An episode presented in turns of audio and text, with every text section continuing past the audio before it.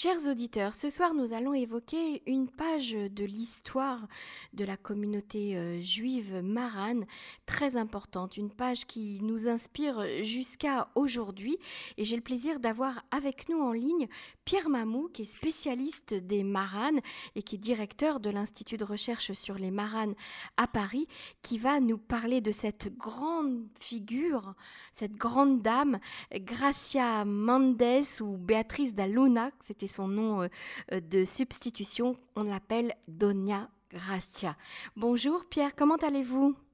Oui, bonjour Emmanuel. Oui, tout va bien et ravi d'être avec vous. Nous aussi, Pierre, merci.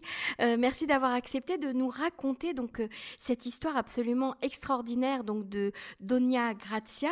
Je raconte, je, donne juste quelques mm. petites informations pour présenter le, le personnage. Elle est née le 20 juin 1510. Euh, on va mettre un point d'interrogation parce qu'on ne sait pas très bien euh, sa date de naissance. Elle est née au Portugal et elle est morte en 1569. Elle a géré une fortune familiale absolument phénoménale. Elle a été euh, la banquière de nombreux rois et, et, personnes importantes dans le monde, mais surtout, surtout, elle a agi et aidé activement tous les juifs persécutés à travers euh, l'Europe, Pierre. Alors, je vous laisse la parole, racontez-nous cette histoire merveilleuse. Voilà, c'est tout à fait exact, ce que vous venez de dire est tout à fait exact. Donc, je vais vous parler du destin fabuleux, cette héroïne juive du XVIe siècle, Donna Grazia Nassi. Et pour euh, situer le contexte de l'époque, je vous reparle de l'année 1492, le 31 mars 1492, en Espagne, Isabelle la catholique a promulgué un décret qui laissait aux juifs espagnols, qui étaient très nombreux, ils étaient euh, plus de 300 000, elle leur a laissé le choix entre la conversion au catholicisme ou l'expulsion. La moitié des juifs se sont convertis et l'autre moitié a décidé de mhm. quitter l'Espagne. Quitter, partir où? Une grande partie d'entre eux ont trouvé un refuge au Portugal voisin. Et donc, euh, ils pensaient avoir trouvé un répit en arrivant au Portugal. Et malheureusement, quatre ans après, en 1496-97, le roi, du le roi du Portugal épouse la fille d'Isabelle la catholique, qui demande à son nouveau époux mhm. de convertir tous les juifs qui se trouvent au Portugal. Et donc, le, roi Manuel, à l'époque, a accepté la demande de son épouse.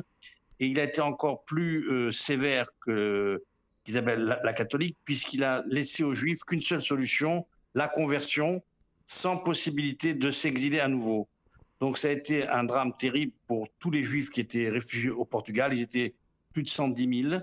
Et c'était parmi ces Juifs qui, ont quitté, c'est ceux qui tenaient le plus à la religion juive et qui étaient euh, extrêmement, euh, je dirais, euh, conscients de, de, leur origine et ils ne voulaient pas être convertis ils n'ont eu d'autre choix que d'accepter le baptême pour ne pas mourir. Mhm. Et donc, ils, ont, euh, ils, sont devenus ce qu'on appelait plus tard les maranes. Marane veut dire, c'est un terme, un terme péjoratif qui veut dire euh, cochon, porc.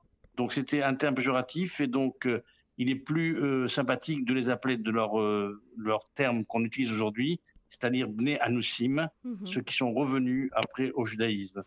Alors revenons, voilà, revenons à Donia Grazia justement. Euh. Voilà, oui, oui c'est pour situer le contexte. Donc c'est dans ce contexte-là que Donia Grazia naquit le 20 juin 1510 mhm. dans une famille marane au Portugal. À sa naissance, on l'a appelée Béatrice de Luna et en privé Grazia. Mhm. Grazia qui est l'équivalent, la traduction de Hannah en hébreu. Donc dès, son, dès sa naissance, ses parents étaient des maranes qui pratiquaient le judaïsme en cachette et donc, euh, ce n'est qu'à l'âge de 12 ans qu'elle apprend qu'elle est juive. Et elle se marie à 18 ans. Avec son cousin, je crois, non? Absolument, avec, euh, avec un cousin. Mhm. Elle se marie donc en faisant clandestinement un mariage juif dans une cave, avant un ah. mariage officiel à l'église, qui était l'usage à l'époque pour les maranes, de, de fréquenter le dimanche l'église, de se marier à l'église, de se confesser. Mais en réalité, ils pratiquaient de manière clandestine le judaïsme. Donc c'est dans une cave qu'elle s'est mariée avec Joseph Mendes, un parent, euh, donc un cousin, qui faisait partie de la famille benveniste, qui avait changé son nom comme beaucoup de juifs qui ont été obligés de, d'abandonner leur nom d'origine pour prendre un nom euh, chrétien, un nom portugais ou espagnol quand il s'agissait des juifs en Espagne. Alors ce Joseph Mendes avait fait fortune dans le commerce des épices. Mm-hmm. Les épices étaient une denrée très très rare et très et très recherchée dans, à l'époque puisqu'elle avait des vertus médicinales et puis des euh, dans tous les, les mets qu'on qu'on cuisinait, il fallait mettre des épices si on voulait conserver euh, quand il y avait des, des, voyages par bateau par exemple. L'usage des, épices était indispensable. Mm-hmm. Donc il fit fortune dans son cousin et son futur mari Joseph Mendes dans ce commerce des épices avant de fonder une puissante banque, la banque Mendes, qui fut la rivale de celle des Médicis. Et donc la banque Mendes rayonna dans toute l'Europe de la Renaissance. Mm-hmm. Et c'était une, une, ce monsieur Joseph Mendes était très riche. Il, il avait une flotte de, de navires, de bateaux, plus cette banque donc qui était très euh, importante et qui était la rivale des Médicis, qui étaient euh, aussi des banquiers très très riches dans, dans l'Europe de, de la Renaissance. Mais malheureusement, son mari est mort à 28 ans et elle devient donc, euh, Donna Grazia, l'une des femmes les plus riches de son époque. Et quand en il y, y, a eu une petite bagarre entre elle et, sa belle-sœur euh, euh oui, sur l'héritage, justement. Je crois même qu'elles ont été jusqu'au. Je vous relate très vite. C'est que euh, c'est plus tard, quand son, son, son beau-frère, le frère de son mari décédé, quand il, euh, il a établi son testament quelques années plus tard, comme il, savait que, son, que Grazia était très compétente, il a exclu euh, sa femme, donc qui était en réalité la sœur de Donna Grazia, il a exclu de l'héritage et il a dit que c'était uniquement Donna Grazia qui devait gérer la banque. Et donc la, sœur euh, et belle-sœur en même temps de Donna Grazia a été très, très en colère devant cette décision de son mari et y a eu des, des, difficultés. Elle aurait trop parlé que sa sœur pratiquait le judaïsme en secret, et ce qui valut à Donna Grazia des, des problèmes avec l'Inquisition. Et ça, j'en reparlerai un peu, un peu plus tard. Tout d'abord, je reviens donc à quand euh, son mari est mort, euh, elle a donc euh, hérité de cette, de cette puissante banque, de cette flotte de bateaux, mm-hmm. et elle, elle était donc à la tête d'une richesse incroyable. Mais en 1536, l'Inquisition s'est installée au Portugal. Il faut expliquer que quand le roi Manuel euh, du Portugal a converti tous les juifs euh, de force en 1497 au Portugal, il leur a laissé une franchise, entre guillemets, de 40 ans avant d'imposer l'Inquisition comme en Espagne. Il a été moins cruel que les Espagnols. Il leur a dit, je vous laisse 40 ans pour euh, vous, ad vous adopter, vous adapter et que vous adoptiez le christianisme. Donc ce n'est qu'en 1000 en 1536 que l'Inquisition s'installe officiellement au Portugal. Mhm. Et donc, suite à cette installation de l'Inquisition, Dona Gracia s'exile à Anvers. Anvers, c'est dans les Flandres. À l'époque, c'était une province espagnole en même temps que la Hollande. La Flandre belge et la Flandre euh, hollandaise étaient des provinces espagnoles. Donc, elle s'exile avec une grande partie de ses biens. Elle réussit donc à s'exiler avec sa fille qui était très jeune et puis sa sœur, et puis le fils de sa sœur. Et donc, elle fréquente à cette époque, à Anvers, la cour de Charles Quint. Mm-hmm. Et elle, elle, euh, elle, concentre des prêts importants à, à Charles Quint, ainsi qu'à de nombreux rois et seigneurs d'Europe. Elle avait donc euh, tout un, un réseau de, de, de, clients prestigieux qui étaient les rois, les seigneurs, et, entre, en, et parmi eux, le plus illustre, c'est Charles Quint qui, qui dominait une partie de l'Europe. Mais parallèlement à ça, comme elle était redevenue juive elle a créé un réseau clandestin d'aide aux marins portugais et espagnols qui étaient persécutés, qui, et qui désiraient quitter la péninsule ibérique pour des contrées plus accueillantes. Mhm. Donc, elle, elle aide par ce réseau clandestin, elle donne de l'argent, elle, elle, organise des fuites, des circuits pour que les Juifs puissent quitter donc l'Espagne et, et le, Portugal. Et, et c'est comme ça que beaucoup de Juifs portugais arrivent à Anvers et ensuite à Amsterdam. Et ils vont fonder cette magnifique communauté juive en, en Hollande qui allait rayonner pendant plusieurs siècles. Et donc c'est ça le Elle, lien entre la communauté juive de, de, Hollande et la communauté juive portugaise en fait Absolument. La communauté juive d'Hollande était euh, pratiquement à 100% au départ portugaise. C'est ça.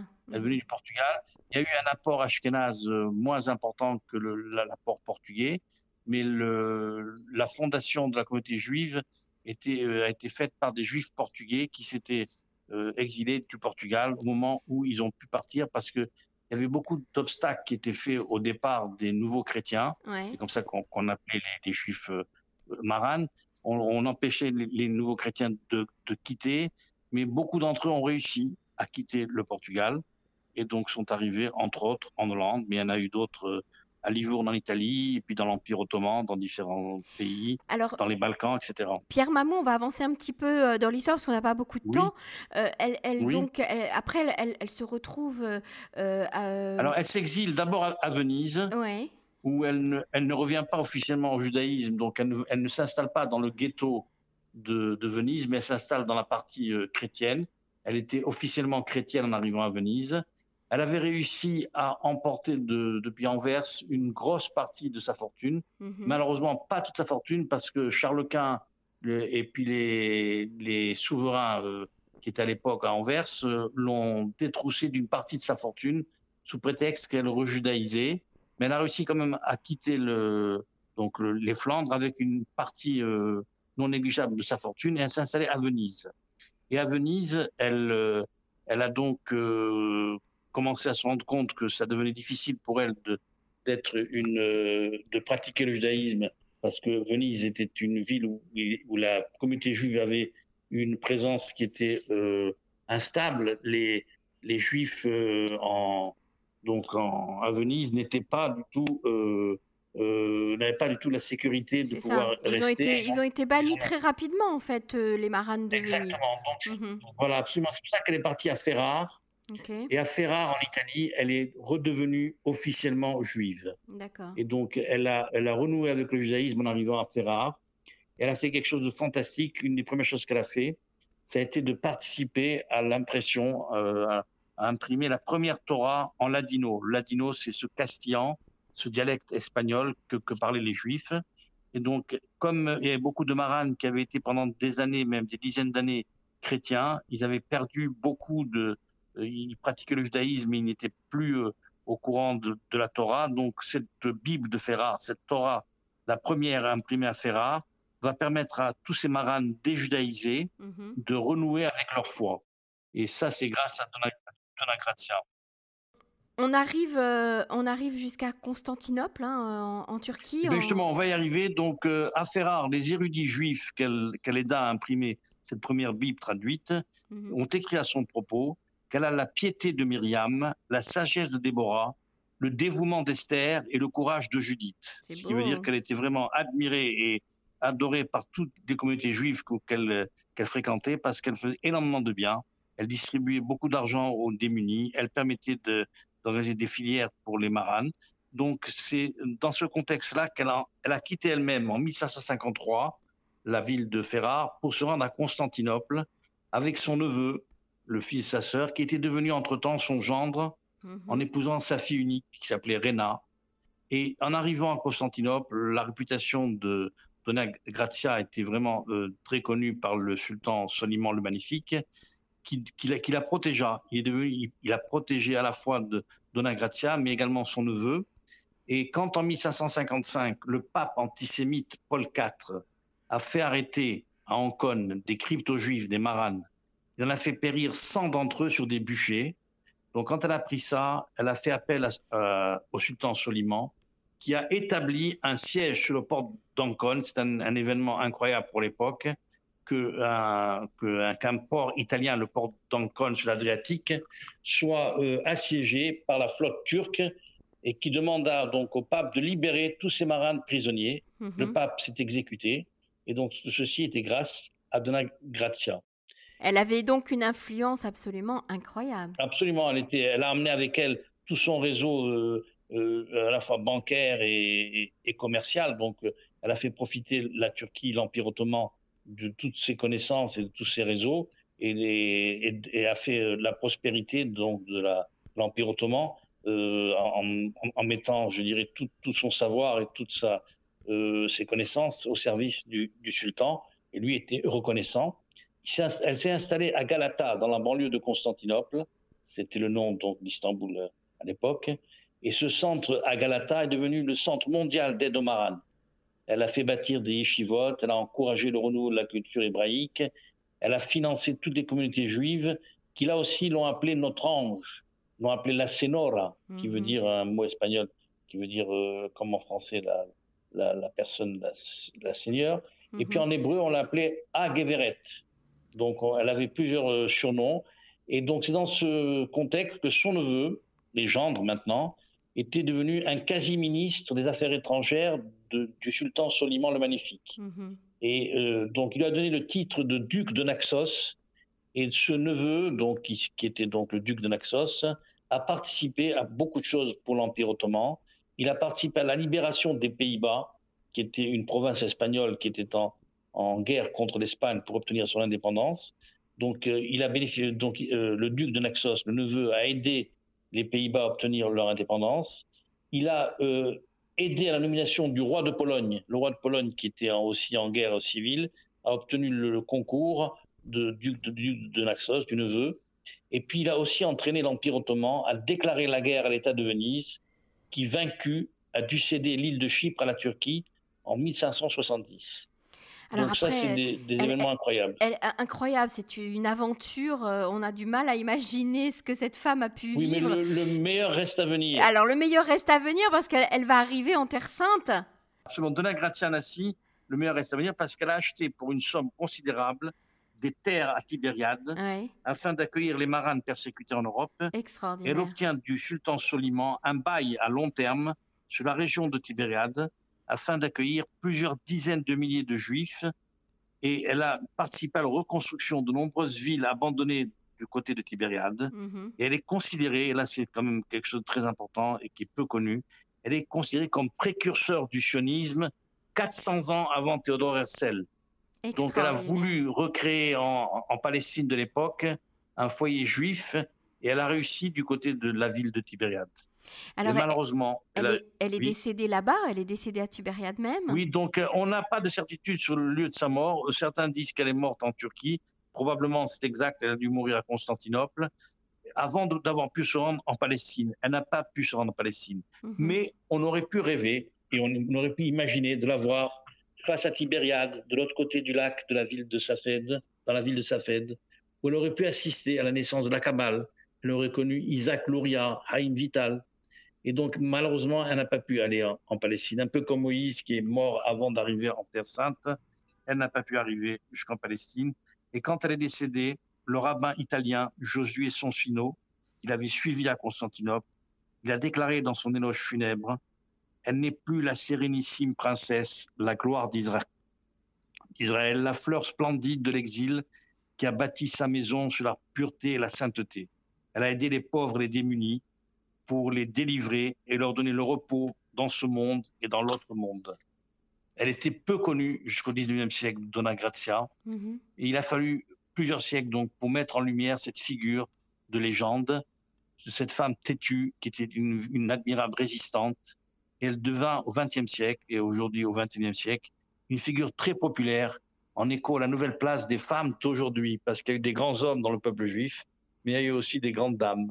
Et donc, c'en est une. Après la reine Esther, après beaucoup d'autres, c'est une grande dame du peuple juif.